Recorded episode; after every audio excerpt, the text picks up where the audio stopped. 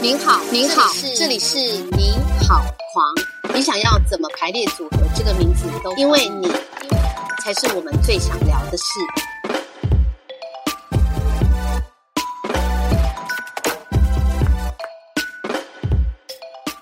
之前也有办一个沉浸式剧场，对让大家来体验台式酒店小姐的压力。对，好像客呃那个观众可以选嘛，选对你可以选客人还是被服务。对对对，然后呃，我们那时候办三三个周末，票都卖光光，对然后呃，在三个小时之内，把酒店会遇到的所有的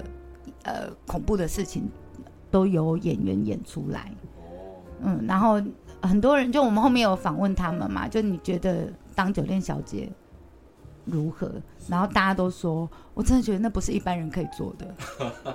所以所以会有也会有演员扮演奥克，对不对？对对对，因为台式酒店的压力比日式酒店的压力更大。然后我觉得我们两个是不同的工作，就是我们这两个酒店是不同的工作，听起来类就性质都很类似，但其实呃各有各的压力存在。譬如说像我们就是我们就是专门服务日本客人嘛，然后所以就是会很古古摸，日本客人就是 规矩比较多对台湾客人感觉对了，钱就拿出来。日本客人规矩对了，感觉才会对，钱才会拿出来，所以它多一个步骤，你懂意思吗？所以。更麻烦的，尤其是日本是阶级观念很重的国家，嗯嗯，所以你的日，比如说就是你进来你不会讲日文，就算你的日文不好，你怎么让这些客人，因为都是商务客开心，那个真的都有很多美感。真的哦。对，然后这种就是呃，也不是说两三个月的之前训练就可以做好的，是，对啊，对。所以我们我觉得那个是比较不一样的啦。对我真的印象很深刻。那时候听你在导览在聊的时候说，什么有小姐只是吃客人的东西，对，桌上的东西就被封了，对，就被封杀了。对，就被冰了。对 我说哦，这么夸张？反正就是日本客人的龟毛的地方，真的，嗯、遇到不同的日本客人就会有不同的点，然后不同的地雷，都都要小心啊。我那时候还听导览，你们那个周边服务其实细节很多，对对对地毛巾什么对。对对啊，然后台式酒店的话，就是你知道每天都会自信心摧毁再重建，摧毁再重建，因为会有选妃制度啊，是，就是呃小姐排排站，然后客人挑小姐。嗯然后你今天你把自己想成是小姐哦，我今天出门的时候，我觉得我今天的头发也不错，妆也化的不错，然后衣服也挑的不错，然后我今天跟同事一起走进这个包厢，我被打枪了，被挑上的那个小姐明明就没有我漂亮。好，然后我进我到另外一桌去打招呼，看我又被打枪了，所以是我头发有问题吗？还是衣服有问题吗？怎么比我丑的都被挑走了？然后我还我我还一直被打枪，所以你知道那个自信心是会被摧毁再重建，摧毁再重建。好，就是你在选妃这个时候就就这样了。好，然后你终于幸运的被挑到了，坐到客人旁边去了。接下来又是另外一个难题，这个是客要桌，这个是兄弟桌，这个是商务桌，这个是什么桌？你你进每一个包厢，你都要用不同的方式去对待客人呢、是因为里面的客人都是，就是可能都是不一样的的桌，不一样的桌面对这样子，多互动。然后因为呃台式酒店是十台制，嗯，就是你坐越久，时时间待越长，你的领的钱就会越多。所以你到了每一桌之后，你又要再发挥你不同的手腕，所以那真的不是一般人可以做的。然后我们讲说酒店小姐为什么印象中好像有点垮垮这样子，是因为你常常在高压的工作环境之下，然后你因为需要这一份钱，我可能原本原生家庭就有问题，就大家要入行的理由爸爸款。对，那我进去之后，我因为这份薪水，然后呃，我身体跟我的脑袋，我都是抗拒这份工作的。所以你知道，这时间一久之后，他们就生病了，不管是心理上面，或是身体上面，或者是脑袋里头，就会就会生病了。是是，对，所以我们印象当中，好像八加九的女生才会去做酒店小姐什么之类的。我跟你说，男人们，你去当一天酒店小姐试看看，你能撑过那十小时，我就觉得你厉害了。然后你看看这些小姐，还因为比如说可能要抚养家里，然后有可能是呃要抚养弟弟或者是什么之类，就像我十三岁就要抚养我，就就是要扛我两个弟弟的生活费是一样的对。对对，那所以这些压力就是本来就应该我要扛的，对但我没有允许你们这些酸民来批评我的人生。对对对 even 就是你的人生也一样，我也不会多做批评。没有人有资格去去对评价价值别人。对，那所以你看现在八大行业，我们已经五个月没有工作了，五个月没有营业了。对，好，然后 KTV 最近开放了，你看连金钱豹都换成自助式卡拉 OK 了，哎 真的。你说说，你说说，生不生气？但是进去还是要戴口罩唱歌，还是不是东西有够夸张，好，来，上面的政府的人完全搞不清楚下面人间疾苦，真的。那就算了。我们这些平民老百姓们，你们到底凭什么批评我们？我当然可以换工作啊，不然我已经五个月没有工作了。我现在一定在做别的工作啊，列工会我有八大的小八大的相关的人，我一定在做别的工作了。只是我觉得我想要回去我的工作地方，我最擅长的地方，又或者是我们要求只是基本的工作权。对对好，我们防疫措施做好，为什么不能开？对对，我们就已经加零那么多天了。我们现在现在八大行业在吵着说我们要副业，可是你知道那个粉砖下面就是呃，或者是一大家一讲到八大行业的时候，就每个人就是好像有一个很负面的标签性，就是我一定要跟着大家一起踹八大一脚那样子。对对，又或者是你们他妈你们就是懒惰，所以不愿意工作。那我们这些呃，就是这港阿郎，呃，就就应该应该要支持你们什么之类的嘛，什么之，我我觉得这那个下面的酸民流话，就是写的那些，我真的觉得你们真的是好恐怖哦，就是你们就跟那些政府人员一样，不知道底层社会的人的痛苦。不过这个好像也是我们我们这个环境的一个问题啊，很容易给给人家贴标签，然后网络文化啦，对。文化很容易就是会偏激，对。对，因为其实其实我也我也觉得说，为什么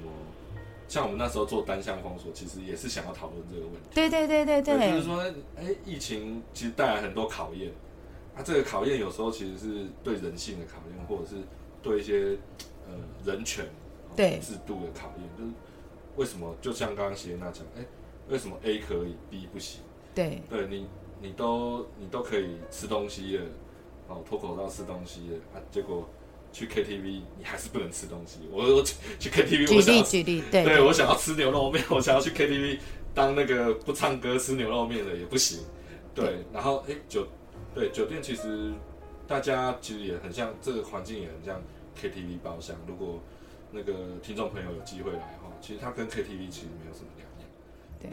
但其实我可以理解政府为了防疫所做的努力，这个我们都可以理解。但我觉得我们台湾酸民文化，我们刚刚讲到台湾的酸民文化，那时候在做狂想的时候，我们不是有一个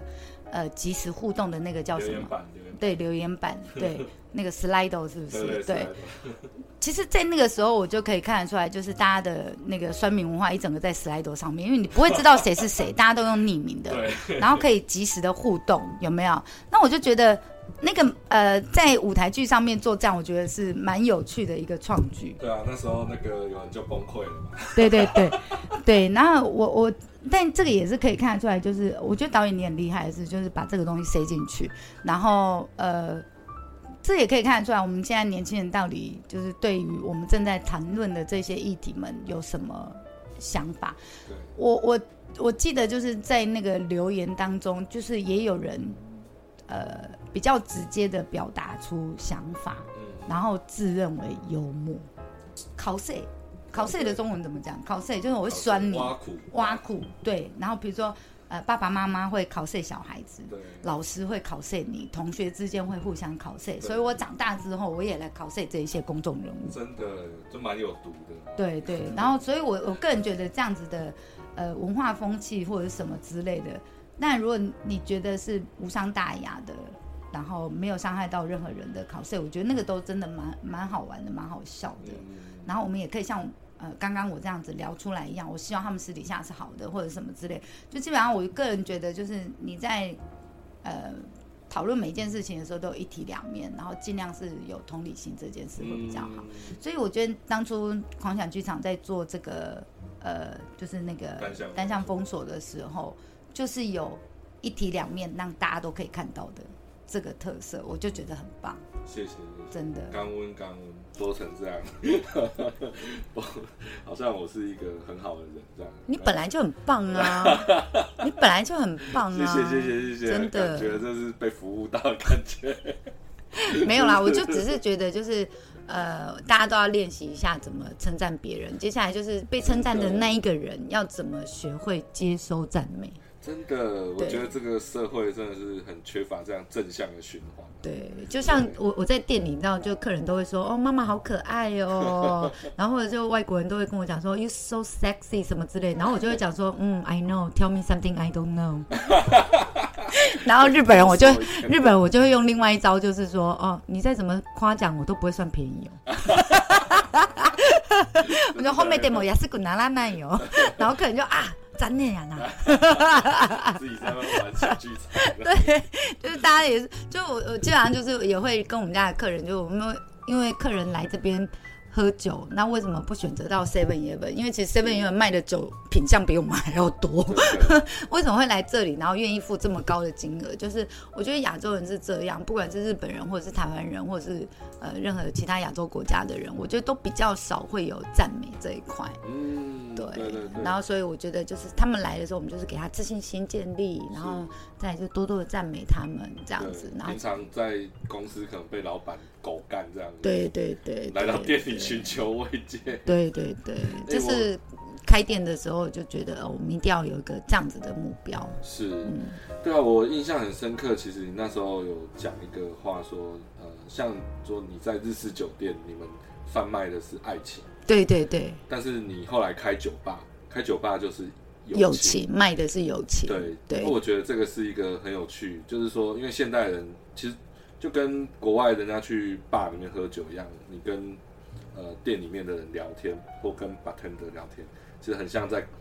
呃在教堂一样，在告解或者是在疗愈你的那个心灵的感觉。对，而且你有没有注意到，就西方国家没有酒店这种东西，就是只有亚洲人要付费跟女生聊天。而且大家都觉得理所当然，就是 就是，所以这样价值观才会偏差。就是女生会觉得我他妈就公主啊，你要跟我聊天就是要干嘛干嘛干嘛这样子。就你想要得到我的青睐，你就是要做很多的努力。然后男生就会觉得说，我今天如果要约一个女朋友，或者我要交一个女朋友，我可能就要花很多钱，是是这样。然后我就觉得这是一个亚洲很蛮特别的一个。奇怪的现象。蛮蛮蛮奇怪的一个现象，我是个人觉得啦，蛮蛮特别的。所以，像说，哎、这样从从呃爱情到友情啊，比如说像以前日式酒店那个，怎么样让让客人有爱情的感觉？你们是会做怎样的一些工作或之前的训练，或者是做什么样的事情？因为你刚刚说日本客人其实他可能呃下班他还是有很多自己的规矩嘛，规规条条。对，那你你们会要怎么去跟他找话题，或者是或者是跟他怎么互动这样子？我先讲哦，就是我一开始应征进来日式酒店的时候，其实我搞不太清楚日式酒店跟台式酒店有什么差别，嗯然后就进来的时候才知道，哦，原来呃日式酒店跟台式酒店文化差那么多。哦，然后因为我以前是在台中念书的，所以台中有三多，酒店多，饭店多，黑社会多。尤其像我在台中长大的，所以我就会知道说，酒店大概就是哦，可能就是那个样子，就是台中那个金钱豹那样子的，那、或者是什么半套店、喇叭店这一种的。那所以我那时候要去应征酒店的时候，我没有想过哦，原来是就是日式酒店还要有这么多上课的东西。嗯，第一个我觉得很新鲜啊，就是呃日式酒店，我那时候去应征的时候，我就想说，天啊，怎么这么小，就是这样三十平大小而已，在台中就是你知道上百平，那动不动就上百平，然后动不动就是一层楼的那一种的，那一整栋楼的那一种。对对对，然后就想说，嗯，我是不是走错店了这样子，或者是哦后面可能有后门，然后还连接了一大一大片那个 包厢什么之类的，然后就想说 OK 啦，因为我缺钱，我那时候做传直销，然后就呃本来有很多下线，然后后来发现是骗人的，然后我就呃就是把钱退给下线，啊，退到八哦十几万，就是倒亏八十几万这样子。而且我那一年才二十三岁、二十四岁，然后后面就最低应缴金额已经超过我的月薪了，然后我就想说，我一定要去酒店上班了，所以我就去酒店，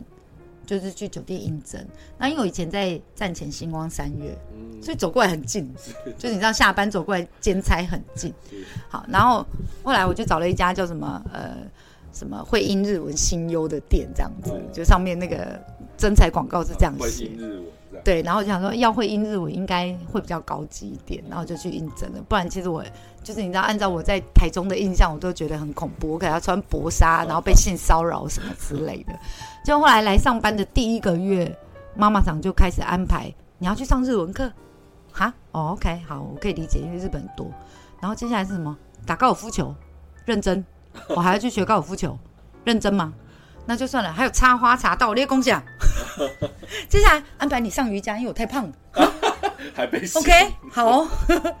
然后这些这些店家都会投，就是会呃补助一半的学费，嗯而且是由妈妈想指定老师，就是我们譬如说我们日文老师会到店里来教，我们就是上班前两个小时，每周三天，一周三天。是然后呃新进人员一定要学呃就是酒店专用的专有名词，嗯对，然后接下来是呃日文老师，就我们会用那个课本嘛，大家都用一样的课本，这样 Minano Nihongo，然后接下来就会有考试啊，相关课就超夸张的，好，然后还还要去考日检，这样，哇对，还要去考日检，好，然后接下来是高尔夫球，早上九点就要上课，哇，早上九点就要上课，好辛苦哦，对，就因为我一开始是兼差，所以妈妈常没有勉强，就一定要学日文而已。但你到后面变正职的时候，哇塞，一连串课程的、欸，嗯。对，然后就大概一个礼拜有三天都在上课，是。对，然后另外的四天是陪客人出去吃饭、打高尔夫球什么之类，就每天都排满满。我们要会打这样，对我们上班时间一天只有六个小时哦，嗯，但就是其他的课后辅课后辅导。应酬的部分，课后辅导就超多的，真的是快疯掉了。好，然后我记得我因为我是末代的老日式酒店小姐，就是那个时候还有在补助，但其实我好像做了大概快一年左右的时候，就店家就不再补助这些东西了，因为那么赚钱，因为时代的变迁。嗯，这个等一下会解释为什么没有这些东西，但我现在教的都是老日式酒店会讲的东西，就是那我现在在文化做文化宣传的时候，都会讲老日式酒店的这一套模式，是是因为它已经完全没有了，哦，它在调通已经完全消失了。嗯对，那我就想要留住一些什么。呃，尾巴这样子还是什么记忆的，然后就想要让大家知道这一块。好，那所以我那时候进来的时候，呃，店家还会补助这一些学费，对，然后呃学高尔夫球，然后呃早上还要陪客客人去打高尔夫球，我印象超深刻。我那个时候的妈妈桑很年轻，才三十四岁，嗯，然后我们一点下班，回到家卸妆什么之类的，我们早上六点就要集合了。然后那个妈妈想还做好了日式便当，就是你知道那个、那个什么热狗星星肠，还给它剪成像章鱼一样，然后还有饭团，然后还有就是上面还有那个日式腌梅子那一种的，就是就是？一盒，就是那种三层盒，呃一呃三层的便当哇那一种的分。层的，对，分层便当，然后我们吃那个边边角角，小姐是吃边边角角，要留好的然后好的给客人吃这样子。我印象超深刻，我想说，天啊，这妈妈长都没在睡觉的吗？你一定是有菲佣在做的，是不是？然后妈妈长说没有，我自己做的。我说都没睡啊，哦，睡一个小时而已，好猛哦！我的妈呀，太强了！哈，然后反正就是。就还精神抖擞的跟客人打高尔夫球，我是看到太阳都已经快融化了，就是 Oh my God！然后那个球永远都是打歪的，没有一次没有一次是中的，没有一杆是中的，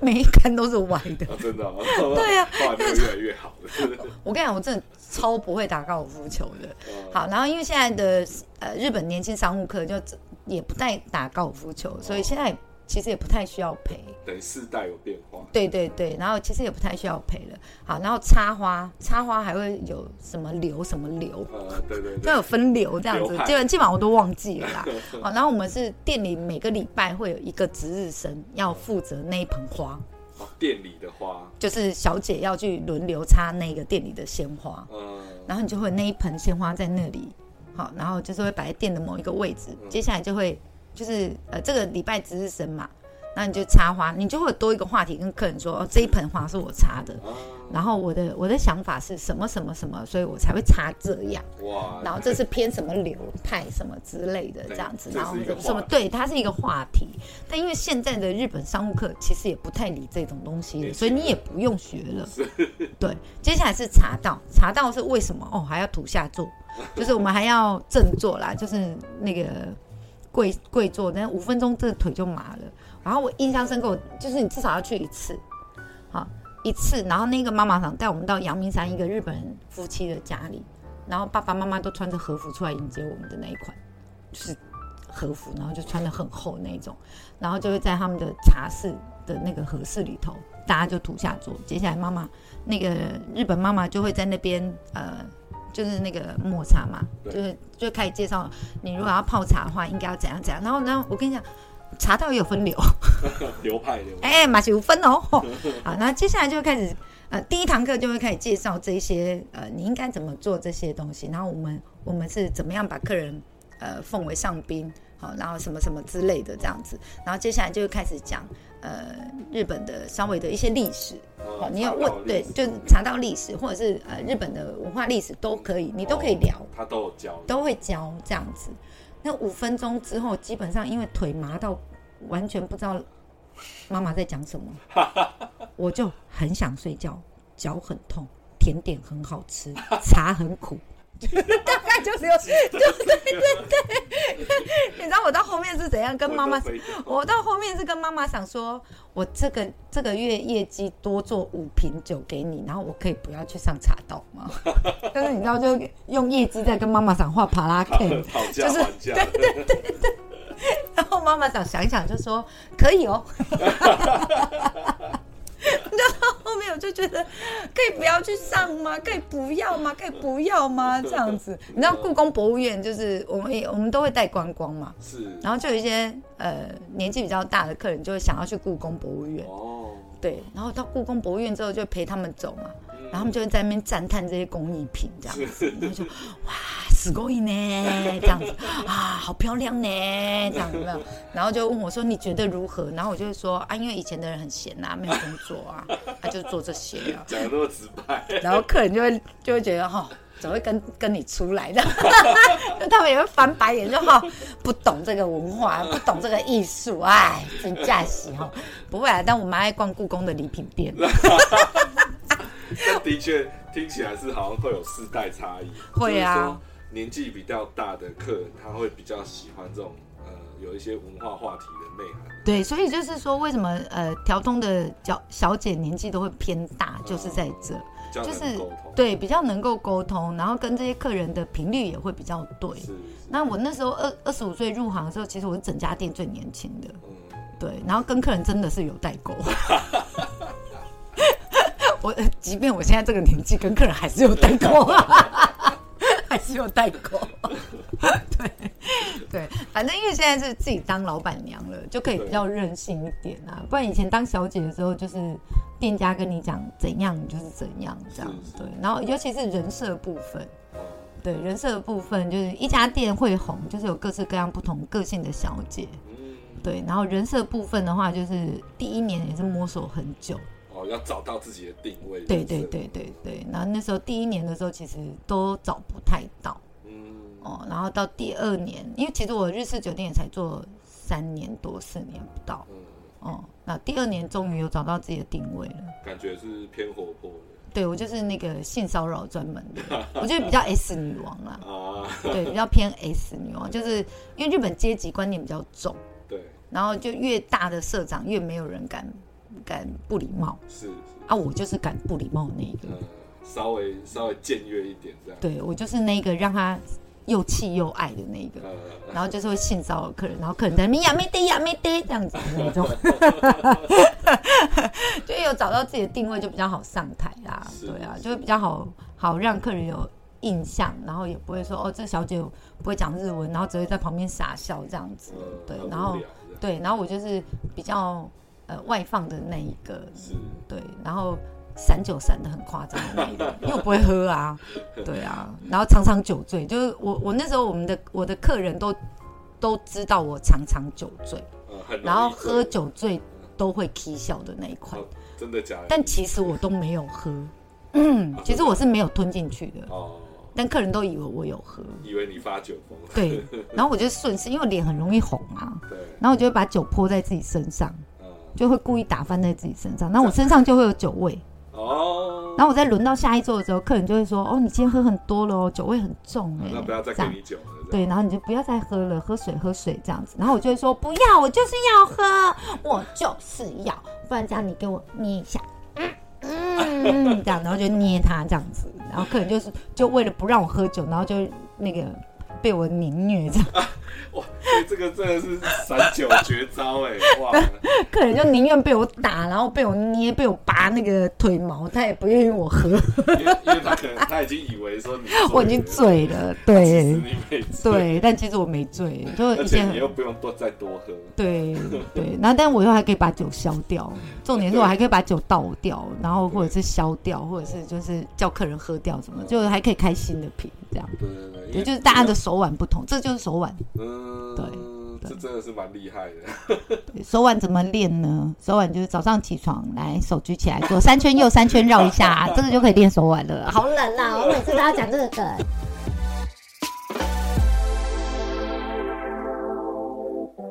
是不是还听不过瘾？想知道更多狂想好朋友的大小事，请锁定下一集的《你好狂》，我们下次见。